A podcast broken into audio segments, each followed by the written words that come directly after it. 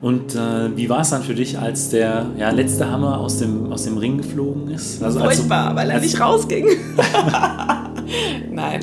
Ähm, es hat natürlich, es war krass, weil ich bin in diesen Ring reingelaufen und äh, wenn ich es jetzt so erzähle, habe ich natürlich wieder Tränen in den Augen.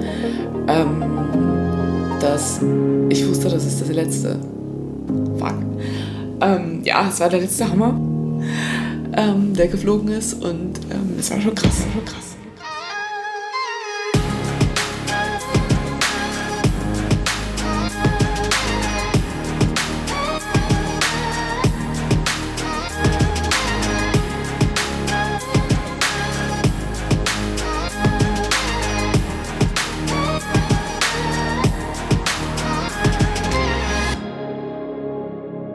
Mein Athlet, der Leichtathletik-Podcast aus Frankfurt am Main. Herzlich willkommen bei einer weiteren Folge von Mein Athlet. Mein heutiger Gast ist die ehemalige Hammerwerferin Katrin Klaas. Grüß dich, Katrin. Hi. Ganz kurz zu deinen äh, Erfolgen. Bei dir äh, fällt mir das Thema 4x4 ein, äh, auch wenn du keine 400-Meter-Sprinterin bist. Du hast bei zwei Europameisterschaften Platz 4 erreicht, bei den Olympischen Spielen 2012 und bei der Weltmeisterschaft 2009 äh, in Berlin hast du ebenfalls den vierten Platz erreicht. Also eine wirklich äh, beeindruckende Erfolgsbilanz.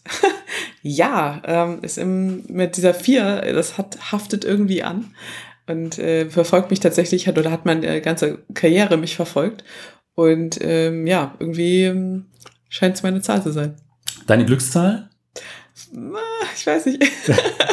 Man sagt ja in Hessen eigentlich immer, Sib ist die magische Zahl, ne? Ja. Aber ähm, anscheinend vielleicht, ich weiß nicht. Ähm, du kommst ja ursprünglich aus Breitscheid in Mittelhessen. Ähm, da wäre meine Frage, wie kommt man als äh, Westerwälder Mädchen zum Hammerwurf? ja, ähm, tatsächlich eine Reihe von Zufällen, weil mein äh, ehemaliger Trainer oder ich habe beim TUS Driedorf angefangen mit Leichtathletik, Laufen, Springen, Werfen, in Sandhüpfen, Bundesjugendspiele fand ich super cool. Und äh, gab es nicht in Breitscheid, äh, gab es im benachbarten Driedorf. Dort ähm, haben meine Eltern mich dann auch jeden Tag hingefahren, beziehungsweise erstmal am Anfang zweimal die Woche. Ähm, dann gab es da einen sehr jungen, ähm, ambitionierten Sportstudenten, der da eine Gruppe übernommen hat. Und da war ich das einzige Mädel ähm, in dieser mittleren Altersstufe. Und der hat dann relativ schnell, weil er seine äh, Staatsexamen geschrieben hat, über die Entwicklung des Frauenhammerwurfs, weil Frauenhammerwurf ist ja erst seit 2000 olympisch. Ja. Ähm, und dort hat er sein Staatsexamen drüber geschrieben und äh, brauchte eben auch nochmal einen Protagonisten. Und da äh, kam ich dann irgendwie gerade recht und habe dann so ein bisschen angefangen, mich da reinzufuchsen. Und ähm, parallel war ich über die Hürden noch sehr aktiv. Also Hürden und Hammer war dann sozusagen mein Ding. Also wart ihr quasi beide zur richtigen Zeit am richtigen Ort. Also es war ja dann für deinen Trainer auch wirklich erfolgreich. Richtig, also es war wirklich ein großer Zufall. Und ich denke, auch ohne dass er da jetzt nicht ähm, das so ein bisschen vorangetrieben hat und auch so ein bisschen die Vision hatte, äh, da was draus zu machen, weil natürlich in einem kleinen Leichtathletikverein auf dem Dorf ist jetzt nicht unbedingt äh, die Infrastruktur vorhanden, um Hammerwurf zu betreiben. Äh, wir haben uns also viel ausgedacht. Wir haben am Anfang mit ähm, so Kraft oder spezielle Kraft gemacht mit Eisstock. Ähm, diesen Eisstock-Schießgeräten, ich weiß nicht genau, wie die heißen, diese, diese Pots, die man beim, beim Curling im Ja. Prinzip oder beim Eisstockschießen verwendet. Damit haben wir ähm, spezielle Kraft trainiert. Ich habe auch äh, mit Bierkästen, also mit leeren Bierkästen tatsächlich, ähm, wobei mit vollen vielleicht auch ganz witzig wäre, aber nein, mit, mit leeren Bierkästen gedreht, mit Besenstielen gearbeitet. Also wir waren sehr kreativ Ja. und haben das eben äh, nach und nach weiterentwickelt. Und du warst dann auch von Anfang an Feuer und Flamme für, für den Hammerwurf oder ähm, war es dann eine schwierige Entscheidung von den Hürden äh, zu wechseln? Es war so eine Hassliebe, ehrlich gesagt, weil einfach die, ähm, die Komplexität dieser Bewegung natürlich auch ähm, ein bisschen ja, abschreckt, vielleicht auch einen jungen Athleten. Und gerade ich war jetzt ähm, relativ erfolgreich und einfach durch die Schnelligkeit, diese Grundschnelligkeit, die ich hatte, äh, war über die Hürden relativ erfolgreich und hatte da auch im Mehrkampf so ein bisschen Ambi- Ambitionen und ähm, der Hammer ähm, war dann immer so ein bisschen so diese Herausforderung, diese Challenge, das irgendwie hinzukriegen. Äh, weil natürlich, wenn ich das hinbekommen habe und auch die Öffnung getroffen habe, was äh, zu, den Zeit, zu dem Zeitpunkt mit elf, zwölf Jahren natürlich die größte Herausforderung war, ähm, war ich auch irgendwo vorne dabei, aber ähm, die Beständigkeit war so ein Problem und das hatte ich natürlich beim, äh, beim Hürdenlauf wesentlich mehr und wesentlich schneller, schneller die Erfolge da das ist natürlich auch immer generell so ein bisschen das Problem bei den Jugendlichen oder jüngeren Hammerwerfern, ähm, einfach so dabei zu bleiben, weil man nicht schnell zu Erfolgen kommt. Man muss äh, schon ein bisschen Durchhaltevermögen haben dafür. Und ist das auch das, was es äh, den Reiz für dich am Hammerwurf ausgemacht hat?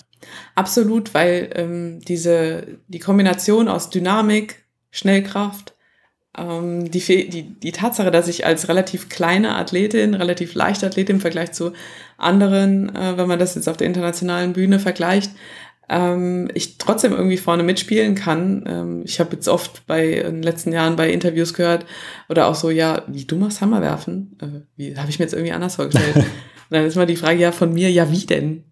Ja, was denn? Was meinst du denn? Und dann will man das so ein bisschen rauskitzeln, dann sagen die natürlich auch, ja, ist ja größer und schwerer und muss ja irgendwie alles in zwei Meter groß und 200 Kilo oder Das ist so das Klischeebild, was man Das Klischeebild ja. bedienen. Und das mache ich halt nicht. Und ähm, ja, und das, äh, das war auch mal die Herausforderung, eben dieses, äh, das Klischee nicht zu bedienen, was auf der anderen Seite natürlich auch den Nachteil bringt, dass man ähm, schon auch den Kräften ausgesetzt ist, ja. weil man mit 100 Kilo oder 110 Kilo an so einen 4 Kilo Hammer und die entsprechenden Fliehkräfte geht, ähm, hat man natürlich was anderes dagegen zu setzen, als wenn man da jetzt mit äh, 70 oder 75 Kilo ja. dran geht. Wie groß sind da die Kräfte, also die Haltekräfte, die dann an, an also wir den Händen ziehen? wir haben es mal ausgerechnet, ähm, es sind am Ende im Moment des Abwurfs mit einem 4 Kilo Hammer ähm, 200 Kilo auf den Fingerspitzen. Ja, also ist es ist schon Wahnsinn. Es ist schon nicht ja. schlecht. Ähm, und äh, die Hände und nach so einem ordentlichen Wintertraining oder Wintertrainingsmonaten nach einer Wurfspitze mit äh, 100, 110, 120 Würfen die Woche äh, plus Spezialgeräte, also nur Hämmer, ähm, da sehen auch die Hände so aus, als könnte das man kein Handmodel mehr werden. Und ähm, wie kam es dann, äh, dass du irgendwann von, von Breitscheid beziehungsweise von Driedorf nach Frankfurt gewechselt bist? Ähm, ja, einfach so eine logische Konsequenz eigentlich. Ich habe Abi gemacht und dann so war die Frage, was jetzt, wie geht's weiter? Ich hatte ähm, ohnehin den D-Kader, den hessischen Landeskader, der ähm, auch in Frankfurt stattgefunden hat, ähm, habe dadurch auch Frankfurt und die Trainingsgruppe um Michael Deile kennengelernt ähm, er war damals nicht nur Dekader, also hessischer Landestrainer, sondern eben auch Bundestrainer. Und ähm, deswegen hat es mich immer wieder mal nach Frankfurt verschlagen. Es gab eine gute Kooperation zwischen meinem Heimtrainer und dem Bundestrainer ähm, damals. Und ähm, ich hatte eigentlich nur mal angefragt, ob sie mich mal mit ins Trainingslager nehmen. Okay. Weil ich natürlich völlig fasziniert war davon, dass die, ähm, dass ich dann äh, von der Trainingsgruppe von, von Betty und, und ähm, Cuddy damals ähm, Postkarten bekomme aus Südafrika und ähm, das war natürlich für so 17, 18-Jährige, ähm, mein 17, 18-jähriges Ich äh, völlig faszinierend, dass man da wirklich so weit mit fliegen kann, einfach mit Hammer werfen. Und ja, dann hatte ich gefragt, ob sie mich mal mitnehmen und der Trainer meinte dann so, ja, wir können dich auch einfach mal, was hältst du davon, bei uns kannst du trainieren? Und da kam eigentlich so bei mir der Gedanke erst auf, ähm, vielleicht auch in Richtung Frankfurt dann zu gehen und es vielleicht auch so ein bisschen professioneller anzugehen. Und wie sah dann so dein Trainingsalltag aus? Ah, es, ja, es war natürlich ein Riesenschritt, weil ähm, ich war dann, äh, klar, ich war so fünfmal Training die Woche, sechsmal Training äh, gewohnt ähm, von, von zu Hause aus, aber durch die Schule und so weiter hatte ich ja noch niemals so mit zwei Trainingseinheiten am Tag. Ähm, das kannte ich ja gar nicht. Und ja. äh, hier bin ich eben dann wirklich voll eingestiegen, äh, von, von 50 auf 100 Prozent sozusagen und ähm, ja, habe aber auch gleich gemerkt, also ich bin in der Gruppe aufgenommen worden, ähm, ich bin mit, mitgelaufen und habe natürlich dann auch so die ersten äh, Vorbilder gehabt, jetzt mit Susanne Keil beispielsweise damals noch, die halt wirklich auch von der ähm, von der Physis dann auch so ein bisschen eher äh, meinem Typ äh, entsprochen hat. Ähm, also schnell, dynamisch äh, unterwegs und eben nicht so äh, groß und nicht so schwer. Ja. Ähm, und äh, habe mich da dann relativ schnell auch ranarbeiten können, auch im Kraftraum dann und auch gemerkt, naja, es entwickelt sich, es geht in, wirklich in eine gute Richtung. Und ähm, ja, und dann war es auf einmal da. Ich war plötzlich mit äh, zehn Einheiten in, in der Woche am Start, war natürlich am Anfang auch super platt äh, einfach und fertig. Aber es war dann wieder so wie mit der Komplexität am Anfang, ähm, äh, Komplexität der Bewegung am Anfang. Ich, ich, ich wollte das einfach. Also ich wollte gucken, ja. wo ich das hintreiben kann. Und ähm, die Herausforderung mochte ich schon immer. Es ähm, ja, es, es ging dann nur eine Richtung, es gab nur ein Gas sozusagen. Und wie war das dann aufgeteilt? Also kann man das so grob sagen, 50 Prozent Kraft, 50 Prozent Technik oder, äh, oder noch, weiß ich nicht, vielleicht 20 Prozent Ausdauer? Äh, ja, es kommt natürlich auch mal auf, auf, auf die Phase ja. an, ne? klar, ne, dass wir, ähm, wir haben im, im Herbst natürlich mehr mit, mit mehr Ausdauer, Grundlagenausdauer angefangen, dann eben aber auch mit ähm, Kraftausdauer an diesen Bereichen, äh, hohe Wiederholungszahlen, äh, die, der, die Intensität ist noch relativ gering. Er steigert sich dann ähm, bis hin ähm, bis Januar, dass man wirklich Januar, Anfang Januar kommt die erste Wurf, Wurfspitze, wo dann eben wirklich viele Würfe absolviert werden. Äh, spezielle Kraft ist ein Thema. Ähm, wenn man jetzt so, äh, sagen wir mal, im, im Januar äh, vier Trainingseinheiten nimmt, dann sind davon zwei Wurfeinheiten ähm, eine Krafteinheit und eine, sagen wir mal, Athletikeinheit. Ob das jetzt dann noch äh, in Richtung Ausdauer geht oder ob es in Richtung wirklich schon äh, Sprint und ähm, Schnellkraft geht, ähm, das, das, ja, das ist so ein fließender Übergang. Aber prinzipiell von vier Einheiten würde ich sagen, zweimal Wurf ähm, oder einmal Wurf und einmal spezielle Kraft, das wäre ja. auch nochmal so ein Faktor. Also ähm, schwere Geräte, ähm, andere Geräte werfen, also Grundgewichte, Bierkästen, alles, was man werfen kann. Nervige Sprinter, die äh, im Weg stehen. Nein, nein, nein, nein, nein. Also ich, ich bin ja auch gerne äh, gesprintet und ähm, fand es auch, auch immer jetzt bei uns in der Halle hier in Karlbach ähm, immer total gut, dass einfach da alle zusammen sind ähm, und, und man sich auch gegenseitig nochmal was abgucken kann und ja. sich auch gegenseitig unterstützen kann. Das war schon immer ganz cool. Also ich habe ja immer schon bei unseren 200 Meter Läufen, die wir da gemacht haben, Tempoläufe gesagt und die Sprinter sagen, wir gehen ein paar Sprints machen. Also ich habe dich auch so relativ oft Sache, sprinten sehen. Also ähm, Hammerwerfen an sich hat ja äh, schon seit vielen Jahren einen recht äh, schweren Stand. Und du hast immer wieder durch verschiedene Aktionen ähm, äh, Aufmerksamkeit dafür generiert, dass eben ja doch wieder ein bisschen mehr in den Mittelpunkt rückt, auch äh, dass der, der Hammerwurf nicht aus den, aus den Stadien ähm, verschwindet. Was würdest du dir für, für den Hammerwurf wünschen oder was, was muss sich da ändern? Ja, ich ich bin quasi am Anfang war ich ein bisschen allein auf weiter Flur. Ähm, ich hätte mir ein bisschen mehr Unterstützung gewünscht, tatsächlich auch von den äh, von den Großen äh, zu, zu, der Zeit, wo ich damit angefangen habe, gerade auch äh, wo dieser Umbruch äh, passierte von wir gehen weg von der Golden League in Richtung Diamond League. Das ist ähm, 2008 2009 äh, passiert und ähm, da war ja der erste Schritt, ähm, dass es eben, dass wir ausgeschlossen werden von der Diamond League und da hätte ich mir tatsächlich einen größeren Aufschrei gewünscht aus der ganzen Community, weil ähm, es gab vereinzelt welche und ähm, ich habe auch versucht, mein Möglichstes zu tun, auch Leut Leute zu ähm, über die Landesgrenzen hinweg äh, zu motivieren, sich da zu engagieren. Gerade aber auch die Schwergewichte, äh, jetzt nicht physisch, sondern ähm, wirklich äh, mit die Olympiasieger und so weiter, die dort ähm, ja auch einen Einfluss haben, Athletensprecher in den Gremien. Ähm, die haben ja auch immer berichtet, dass es, dass es versucht wird, ja. ähm, dass da versucht wird einzuwirken, aber wir haben halt einfach keine Lobby gehabt. Wir haben ähm, auch jetzt vom Deutschen Eishockeyverband ähm, oder anderen Verbänden, die tatsächlich irgendwie eine Lobby gehabt hätten, ähm, kein Backup da erfahren, weil einfach das Interesse nicht da war. Wenn man jetzt sieht, Wurf ist ohnehin ja ein schwieriges, also generell erstmal Field im Vergleich zu Bahn, äh, zu Track, ist, äh, ist hat es schwerer, äh, schwerer es zu vermarkten, äh, weil es dauert länger. So, ja. ähm, dann äh, hat man das Problem noch, dass man ähm, jetzt bei Field hinten ansteht bei den Sprüngen. Und ähm, dann haben wir noch das Problem, es gibt eben vier Würfe, es gibt drei Langwürfe. Und Langwürfe dauern eben, äh, brauchen Platz, weil lang, äh, brauchen das ganze Feld. Es kann ja. also nicht parallel laufen auf dem Feld. Und ähm, wir brauchen eine Stunde wir brauchen immer eine Stunde, egal ob man jetzt äh, elektronisch misst, wir brauchen mit acht, zwölf Leuten immer eine Stunde. Das heißt, wenn man zwei Stunden Übertragungsfenster hat, dann hat man eben zwei Langwürfe drin, ähm, maximal. Und da muss schon alles gut laufen. Das heißt, es ist äh, generell schwierig, das alles unterzubringen. Das heißt, es musste einer raus. Und weil wir keine Lobby hatten, waren wir diejenigen, die okay. rausgingen. Und ähm, ja, also es ist äh, ein schwieriger Stand. Ähm, natürlich wurde da viel mit Sicherheit argumentiert. Aber ähm, die größten Unfälle in der letzten Zeit oder in den letzten Jahren waren durch Sperrwurf. Ähm, also es sind viele Argumente gefallen, die, ähm, die ich eigentlich ganz gut widerlegen konnte, ähm, auch international. Ich habe auch Petitionen geschrieben. Ich habe ähm, ja, in die Gremien versucht, äh, bin ich rein, äh, reinzugehen mit äh, wirklich auch mit Übersetzung auf Englisch, auf Französisch und versucht wirklich viele Leute zu erreichen. Aber es ist schwierig, wenn man kein Backup hat.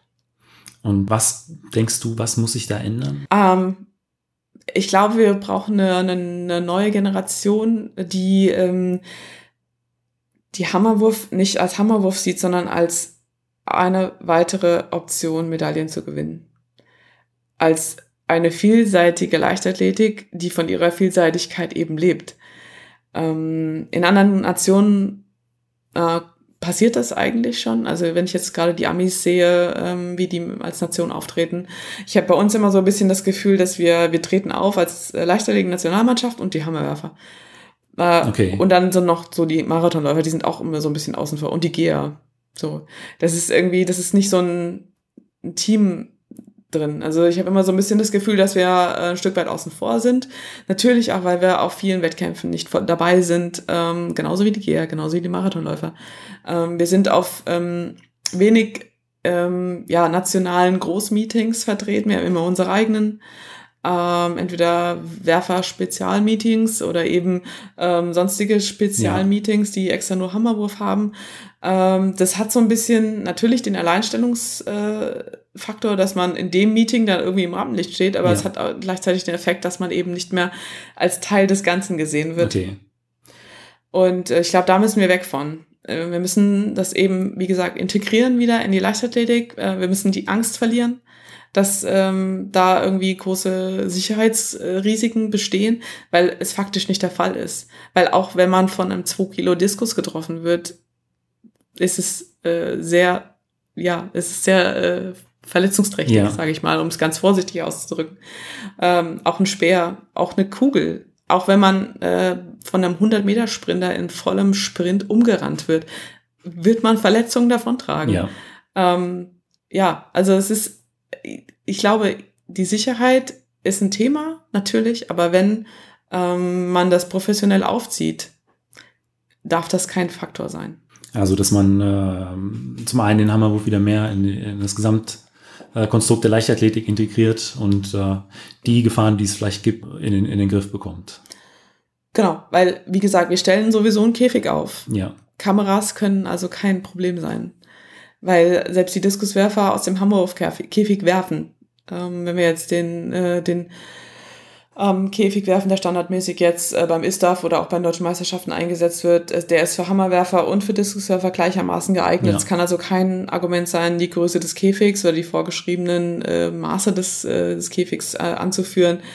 Ähm, das schwarze Netz ist kein Problem für die Kameras. Ähm, deswegen, es kann kein Argument sein. Wenn wir Diskus werfen, können wir auch Hammer werfen.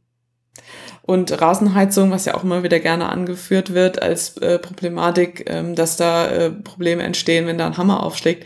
Ähm, die Auftreffläche von einem Hammer ist wesentlich bei einem normal gewässerten Feld, ich sag mal, alles, was unter Wasser steht, warum man kann sowieso keinen Wettkampf machen. Ja. Aber wenn ein Speer 90 Meter fliegt oder über 90 Meter fliegt und sich dann in einen Rasen bohrt, möchte ich die Rasenheizung sehen, die dann nicht perforiert wird. Also es sind viele Argumente, die gebracht werden, aber die einfach nicht haltbar sind, wenn okay. man ein bisschen genauer hin, hinschaut. Meines Erachtens ist das Problem, dass man einfach keine Lust hat. Du hast ja im letzten Jahr deine Karriere äh, beendet. Da wäre meine Frage, wie bist du zu der Entscheidung gekommen? Ich äh, starte bis zum Jahr 2018 und danach äh, ja, widme ich mich neuen Zielen.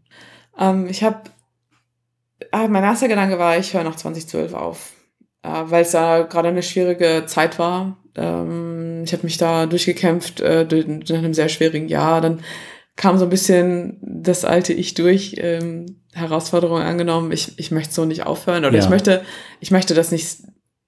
Es gibt keinen Grund für mich aufzuhören jetzt. Es war ja. äh, die beste Saison meiner Karriere.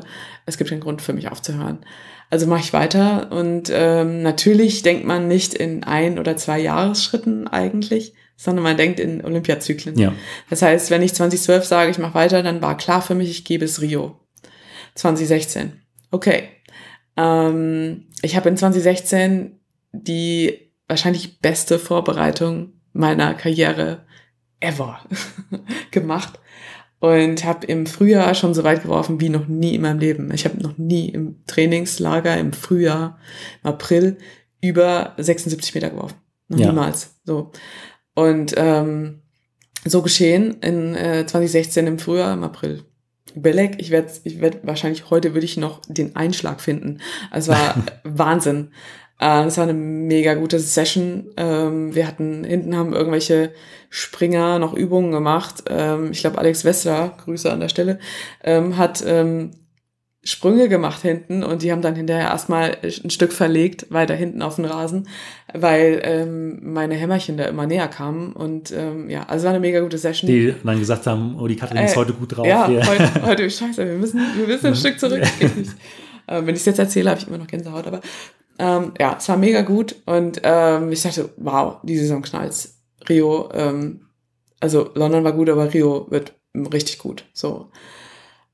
Und dann ist irgendwas passiert. Es war ein kalter Tag. Ich weiß noch, ich kann es immer noch nicht so richtig fassen, was passiert ist. Ich versuche im Nachhinein, kommt, die Gedanken kommen immer wieder dahin zurück. Es ist unheimlich schwierig, auch für mich irgendwie das so in Worte zu fassen, weil ähm, ich vom einen auf den anderen Tag plötzlich nicht mehr werfen konnte und ich mir das nicht erklären konnte. Ich habe in dem Moment so gedacht, na gut, du bist müde, klar, langes Trainingslager und so weiter. Ähm, also, dass man so denkt, auf einmal war es, aber es war wirklich wie, als hätte einer geschnipst und ich kann nicht mehr werfen. Ich kann Ja. nicht mehr den Antrieb finden in meinem Bein, in meinem rechten Bein, was nach dem Nein auch das Problem war, ähm, dass ich auf die Geschwindigkeit komme, die ich gewohnt war zu haben, einfach ohne, dass ich drüber nachdenke. Und gerade auch mit diesem Gedanken der, der vorherigen wirklich guten Würfe. Und ähm, das hat sich dann in die Saison reingezogen und ähm, ich habe die ganze Zeit gesagt, da ist was, irgendwas ist mit diesem Bein, ich weiß nicht, was da los Ja. ist. Guck bitte, ich weiß es nicht. Und war auch so ein bisschen, ich habe mich gefühlt wie die verrückte Katzenfrau, die ständig gesagt hat, da ist was, da ist was und, und da ist was, guck doch mal. Aber ähm, ja, das irgendwie haben wir alle am Ende mit den Schultern gezuckt und äh, gesagt haben, ja, dass sich da nicht so festmachen und muss jetzt auch ein bisschen locker bleiben und das kommt schon und nicht verkrampfen und so. Alles, was man dann so hört, die gut gemeinten Ratschläge, die Ja. auch alle gut gemeint sind, aber ähm, ich wusste halt irgendwie, da ist was. Und ähm, ich habe mich dann so durchgekämpft und irgendwie, ja, ich hatte mich qualifiziert, ich habe trotzdem 71 Meter geworfen, aber es war lange nicht das, was ich irgendwie konnte und wusste, dass ich eigentlich für trainiert habe und drauf habe. Und alle haben schon irgendwie so gefragt, so, was ist, was ist denn los da? Ist doch irgendwas? Äh, und wir haben mit, mit Ärzten, Physios wirklich danach gesucht und haben irgendwie keine Ursache gefunden. Und ich habe die ganze Zeit gesagt, ich kann das rechte Bein nicht ansteuern. Das ist wie als in Watte gepackt. Als hätte ich da irgendwie ein, ich kann denn, ich spüre das nicht. Es ist nicht so reaktiv wie, genau, das war auch die, ich bin die ganze Zeit auf untere Rücken äh, behandelt worden, unterer Rücken, ähm, Lendenwirbelsäule, irgendwas ist falsch, irgendwas ist ein Nerv, genau. Da, dahin ging es die ganze Zeit. Dann äh, sind, es kamen die deutschen Meisterschaften, es kam äh, Amsterdam Europameisterschaften, Qual äh, Scheitern der Qualifikation. Ähm, und ich habe einfach immer Bammel be- bekommen vor diesem Rio, vor, ich habe echt gesagt, ich, keine Ahnung, muss ich da überhaupt hinfahren? Lohnt sich das überhaupt, da hinzufahren? Und dann ähm, hat mein Trainer gesagt, naja, wir haben jetzt vier Jahre darauf hintrainiert, dass du jetzt nicht hinfährst, das können Ja. wir auch nicht machen. Und Ja, stimmt. Eigentlich ist blöd. Dann lass uns hinfahren und irgendwie alles versuchen. Aber ähm, ja, ich, ich wusste eigentlich, dass ich wirklich hinfahre und nichts ausrichten kann. Das war eigentlich das schlimmste Gefühl, was ich jemals hatte. Da in den Ring zu gehen und zu wissen, Leute, ich, ich komme irgendwie, ich, keine Ahnung, ich weiß nicht mehr, wie es geht. Okay. Und ähm, ja, genau, und dann war irgendwie so dieses, dieses innere, ich, keine Ahnung, ich kann nicht, ich weiß nicht. Und diese Hilflosigkeit, das war das schlimmste Gefühl überhaupt. Und dann haben wir danach dann angefangen zu äh, recherchieren. Also ich habe eine Liste bekommen mit ähm, Ärzten, alles, also die unmöglichsten Sachen. Es wurde dann, es gab ein Brainstorming von allen Ärzten, Physios. Was kann denn überhaupt alles sein? Ne? Und es, ich habe eine Liste bekommen, abzuhaken, das abklären, das abklären, das abklären. Äh, mit den ungewöhnlichsten Dingen. Und das habe ich dann gemacht ähm, nach Rio. Und dann war Top 2 war dann die Lösung, äh, Leistenbruch. Was ja eigentlich äh, Was im April passiert sein muss. Leicht zu beheben und auch schnell, Genau. äh, schnell zu beheben Und ist. das war eigentlich das, das Schlimme an der Sache, das dann im Nachhinein zu erfahren, ähm, weil ja, ähm, man natürlich im ersten Moment bei Frauen nicht so an Leistenbruch denkt. Das ist auch schwierig festzustellen. Ähm, für jemand, der das nicht gewohnt ist, der es vielleicht noch nie gemacht hat. Ähm, also ich verstehe schon, dass es ein Problem war, aber ähm, im Nachhinein ist es auch so ein bisschen so, oh Mann, ich habe die ganze Zeit gesagt, da ist was, aber warum, warum nimmt man mich nicht ernst? ja. war so mein erster Gedanke. Und ja, gut. Ähm, hab dann auch, ich habe die OP gehabt, ich habe Urlaub gehabt und ähm, bin dann, dann irgendwann zu dem Schluss gekommen, das, das kann es nicht gewesen sein.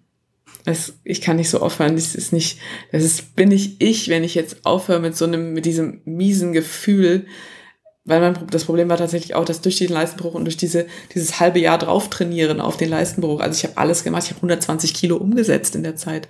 Ich habe ähm, Europameisterschaften geworfen, ich habe Olympische Spiele geworfen, ich habe normales Training gemacht, ich hatte keine Schmerzen.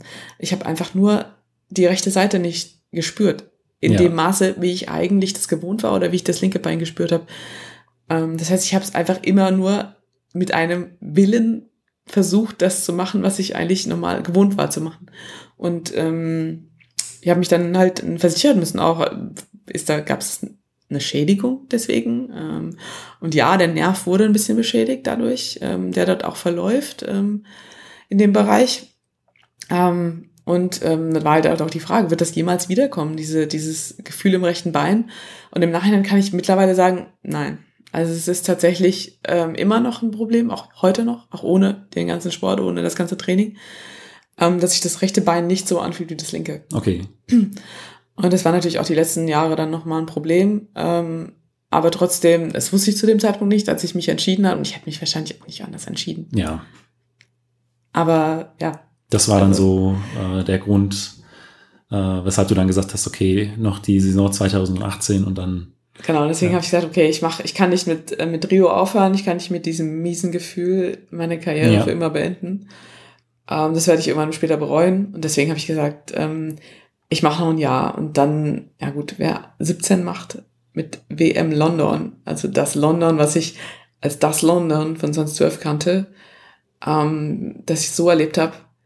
Und dann noch Berlin, was ich von 2009 kannte, ähm, als WM führte, ähm, ja gut, wer 17 sagt, muss 18 sagen. und dann war klar, okay, ich mache Berlin und dann höre ich auf. Ja. Und äh, wie war es dann für dich, als der ja, letzte Hammer aus dem, aus dem Ring geflogen ist? Also, Furchtbar, weil er nicht rausging. Nein. Ähm, es hat natürlich, es war krass, weil ich bin in diesen Ring reingelaufen und äh, wenn ich es jetzt so erzähle, habe ich natürlich wieder Tränen in den Augen. Ähm, dass ich wusste, das ist das letzte. Fuck. Ähm, ja, es war der letzte Hammer, ähm, der geflogen ist und ähm, es war schon krass. Also gerade nach äh, so einer langen äh, Karriere dann zu sagen, okay, oder zu wissen, ich gehe jetzt hier äh, das letzte Mal in den Ring, ist es immer eine, äh, glaube ich, eine emotionale Situation. Absolut. Also ich habe, ähm, ich habe, ich bin da rein und ähm, ich habe auch nicht mit der Reaktion des Publikums gerechnet ja. tatsächlich. Also es war dummerweise, es war äh, der beste Wurf, der, also den, den ich am besten angefangen habe, ähm, wo ich endlich mal über links war, wie wir sagen. Das größte Ziel als Hammerwerfers ist, über links zu kommen. das bedeutet?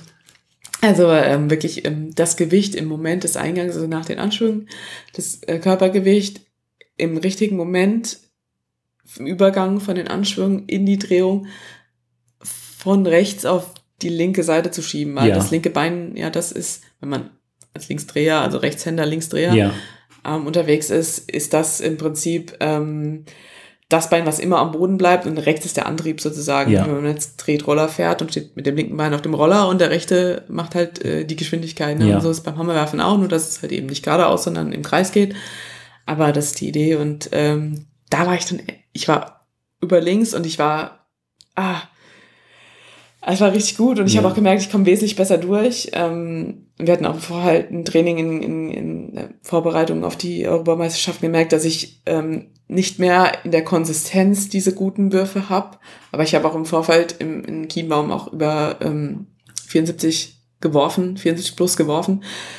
Um, und das hätte an dem Abend auch nochmal für was Besseres gereicht ja. als Rang 7, was am Ende rausgesprungen ist. Aber ähm, gut, hätte, wäre, wenn, ne? Aber ähm, der geht letzte ging leider ins Netz und das wird auch für immer, das ist auch irgendwie so typisch für mich und meine Karriere. Es äh, ist ja immer so ein bisschen äh, im Entscheidungsmoment dann führt er, äh, im Entscheidungsmoment dann, ah, leider nicht, äh, nicht ähm, so viel, den einen Zentimeter mehr, ähm, damit es dann mal für eine Medaille reicht. Also es war irgendwie so ein bisschen auch Aber ähm, nichtsdestotrotz, das sind ja äh, alles Top-Platzierungen bei den bei internationalen Höhepunkten. Ja, ähm, Also dummerweise ist halt der vierte der, der erste, der vergessen wird, ne? Ähm, ich, ich weiß schon. Also weiß, was du ich, meinst. Ich, ähm, ich, bin, ich bin stolz drauf und äh, keine Frage. Und ich war auch in Berlin letztes Jahr, ähm, also dieses, diese Hammer gegen das Netz und ich so, oh, okay, verdammt. Aber es war dann auch sofort der nächste Moment, war da dieses Umschalten in Richtung, okay, ähm, ja, äh, egal, es war's jetzt. Und äh, das, dieser ganze Abend war es wert. Ähm, keiner hat mir zugetraut, dass ich da hinkomme. Keiner hat mir zugetraut, die Top 12 und dann noch weniger haben mir die Top 8 zugetraut. Ähm, und Ja, das ist dann nochmal allen zu beweisen. es war, es war cool. Und dann da rauslaufen. Ähm, ich wollte eigentlich nur zum Helge, also zu meinem Trainer gehen, Richtung der Kurve. Und als ich in Richtung dieser Kurve gehe und den Helge suche, den man natürlich irgendwie immer in, in diesen Zuschauerräumen suchen muss, weil alle irgendwelche Sachen anhaben und rote Mützen aufhaben, wo man denkt, niemand hat eine rote Mütze auf. Na, an diesem Tag haben alle rote Mützen auf. und ähm, gut. Und dann findet man seinen Trainer und in dem Moment ähm, steht die gesamte Kurve auf und klatscht. ja, es ist dann schon ein Gänsehautmoment. War krass. Ja. Ähm, du warst ja während äh, deiner Karriere über 15 Jahre Mitglied bei Eintracht Frankfurt. Äh, das ist ja, Der nächste Moment zum Heulen, ja. das war mit dem, äh, mit dem äh, Interview ni nicht meine Absicht. ähm, ja, das ist auch äh, wirklich eine, eine Besonderheit im Leistungssport, über anderthalb Jahrzehnte einem Verein treu zu sein. Äh, da ist meine Frage, wie war denn die oder ist die Unterstützung durch den Verein? Also ich glaube, bei der Zeitspanne, die du hast ja, glaube ich, sogar die äh, ja, Mitgliedschaft auf äh, Lebenszeit oder, le oder lebenslänglich hieß ja. es. Lebenslänglich. bekommen. Erzähl doch mal ein bisschen was über ja, dein Verhältnis zu Eintracht Frankfurt.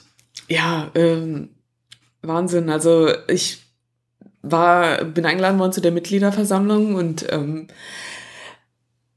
ja, habe ich so gedacht, na gut, das ist irgendwie vielleicht ein Blumensträußchen oder so und herzlichen Dank und so. Und dann hält äh, Peter Fischer diese ähm, wirklich berührende Rede und hat ja dann auch äh, selbst irgendwie ein bisschen äh, Tränen in den Augen gehabt. Ähm, ich habe wieder geheult, ich heule irgendwie ständig.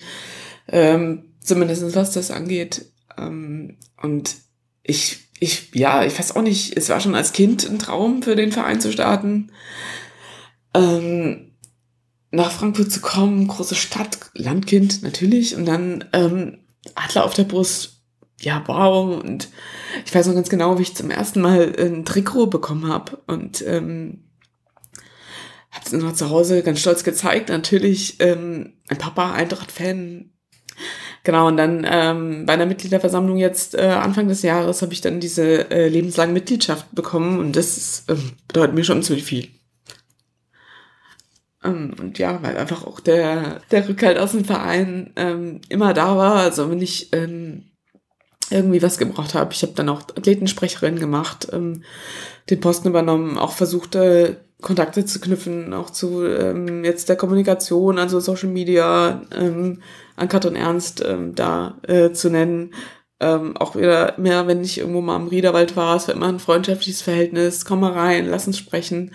Also bin echt, ähm, ja, ähm, froh und stolz, dabei zu sein. Karin, du warst ja ähm, während deiner äh, Zeit als Hammerwerferin äh, Teil der ersten Sportfördergruppe bei der hessischen Polizei. Also das Ganze wurde im Jahr 2005 hier in Hessen, ist richtig, ins Leben gerufen. Und äh, du warst quasi in der Pilotgruppe. Ähm, wie stehst du zu diesem Konzept? Du hast ja vorher gesagt, du warst auch äh, beim Bundesgrenzschutz, ähm, kennst also auch ja, die, die Konzepte aus, äh, aus anderen Ländern, beziehungsweise das Konzept vom, vom Bund. Also ich habe äh, tatsächlich erst den Bundesgrenzschutz kennengelernt, ähm, oder beziehungsweise die, die Sport, das Sportförderprojekt, wie es da hieß, ähm, des, des Bundesgrenzschutzes ähm, damals noch und ähm, das ja schon längere Zeit im Wintersport bestand und ähm, dort ja auch sehr erfolgreich gewesen ist und dann eben auch, ich glaube 96 oder so, in, in, beim Sommer für den Sommersport eingeführt wurde und eben in, in Cottbus installiert wurde ähm, habe ich kennengelernt über, über Betty Heitler dann, äh, die ähm, das dann auch schon, die quasi im Jahrgang vor mir war. Die hatte dort dann, ich habe 2004 angefangen und äh, sie hatte 2003 angefangen, ähm, eben im mittleren Dienst. Und ähm, ich habe das so angefangen zu studieren nach dem, Stud nach der, nach dem Abi, ähm, aber in Gießen, weil ich zu dem Zeitpunkt, als ich mit dem Studienplatz oder mich für den Studienplatz beworben hatte, noch nicht sicher war, dass ich nach Frankfurt gehe. Also habe ich mich erstmal in Gießen beworben, habe dann auch dort angefangen zu studieren, habe dann versucht, von Frankfurt Sportfeld ähm, nach äh, Gießen zur FH Gießen äh, zu pendeln, was nicht funktioniert. Ähm, habe ich dann auch rausgefunden, dass das einfach zu viel Zeit frisst und ich das nicht äh, mit den zwei Trainingseinheiten am Tag ähm, auf die Reihe bekomme. Ähm, ja, und habe dann genau gesagt, okay, ich muss mich auf eins konzentrieren, habe dann mit Betty mich unterhalten und habe mich dann äh, dort beworben, habe mich dann für die nächsten Jahre beworben und dachte, gut, dann habe ich erstmal was und kann erstmal schauen, dass ich da mit dem Sport vorankomme und dann ähm, habe ich ja eine, eine Ausbildung erstmal und, und schaue dann mal, wie ich, wie ich weiterkomme, beziehungsweise was ich dann da am Ende noch draufsatteln kann. Ähm, genau, und dann äh, parallel ähm, dazu gab es ja schon die ersten Bestrebungen, Überlegungen in Hessen das zu installieren. Eben weil man gesagt hat, ähm, wenn man die Medaillen äh, möchte, dann muss man dafür auch sorgen, dass da eben ähm, ja Optionen bestehen für, für Sportler irgendwo äh, sich unterzu, ja, irgendwie unterzukommen, aber parallel eben auch eine, eine Ausbildung oder ein Studium zu absolvieren. Ähm, das hat man dann in Hessen 2005 installiert und ähm, gerade, ich meine, ähm, Frankfurt-Cottbus-Pendeln funktioniert, ähm, na klar. Aber ähm, es macht jetzt keinen Spaß, da jetzt äh, jeden Sonntag irgendwie dann abends den Zug zu nehmen und ähm, da nach Cottbus, in der Cottbus zu sein die ganze Woche. Ähm, ähm, und dann, wenn man hier in Hessen das auch vor der Tür hat. Deswegen war für mich klar, ich habe meinen Trainer hier in Frankfurt, ich habe ähm, den, die Hessische Polizei mit dem äh, Konzept äh, Sportfördergruppe in Wiesbaden. Ähm, das macht wesentlich oder gibt wesentlich mehr Sinn, als äh, da nach Cottbus das zu machen. Das dann hier zu installieren, das, ähm, das Konzept der hessischen Polizei, ähm, dass das wirklich ein, ein, ja, eine gute Sache war im Vergleich zum äh, mittleren Dienst, das eben hier im gehobenen Dienst durchzuführen. Und ähm, ja, war für mich eine Einladung und ähm, ein ganz klares Argument dafür. Und auch die Art und Weise, wie es halt hier ähm, aufgezogen wurde. Wir hatten als erste Gruppe natürlich auch noch viele Einwirkungsmöglichkeiten. Wir konnten uns aktiv einbringen. Wir haben viele Verbesserungsvorschläge eben auch gebracht, die wurden auch gehört. Deswegen war das ähm, ja insgesamt ein super Einstieg und denke auch ein, ein großer Teil, ja, ein großer Anteil dessen, ähm, wie sich dann meine Karriere am Ende eben entwickelt hat. Und was machst du heute? Ich bin ähm, wie man so sagt, ähm, Social Media Managerin. ähm, ich bin bei PÖ11, wie man da sagt, in, ähm, beim Polizeipräsidium in Frankfurt, soziale Medien.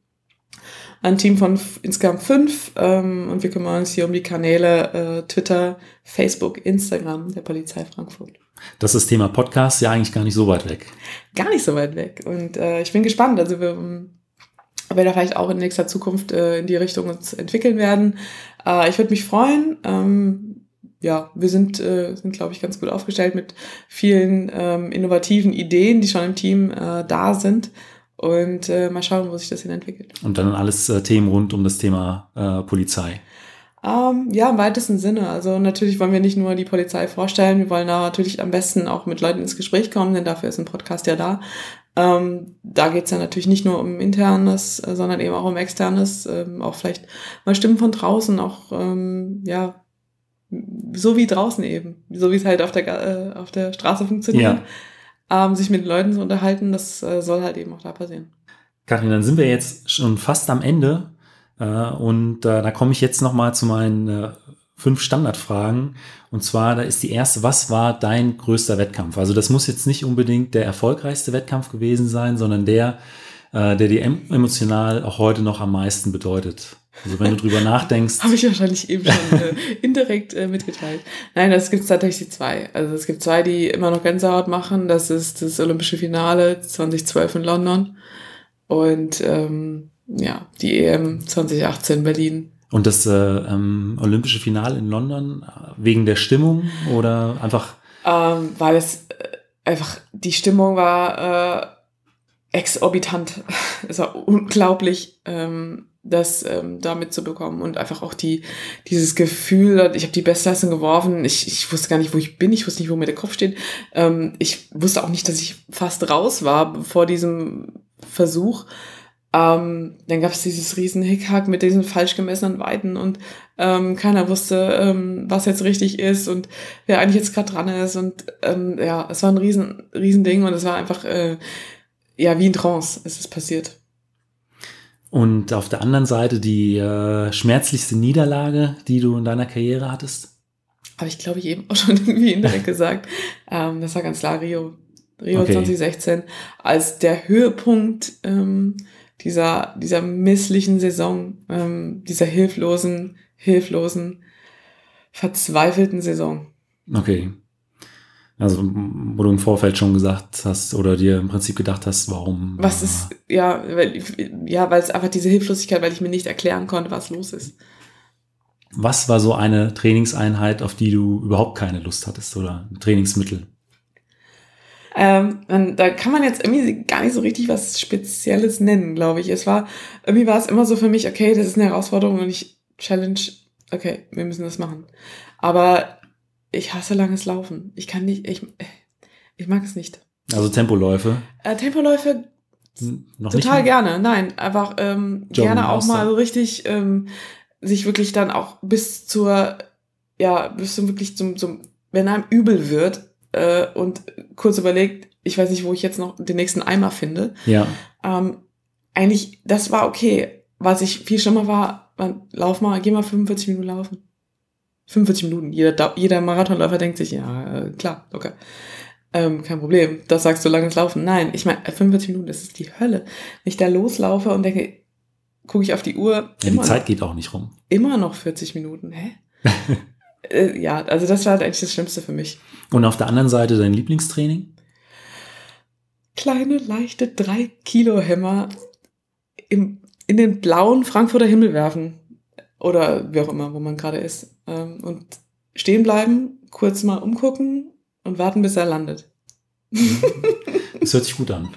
ja, da stehen und äh, ins blaue Nichts gucken und einfach kurz warten, kurz auf die Uhr gucken, warten, bis er landet. Das ist gut.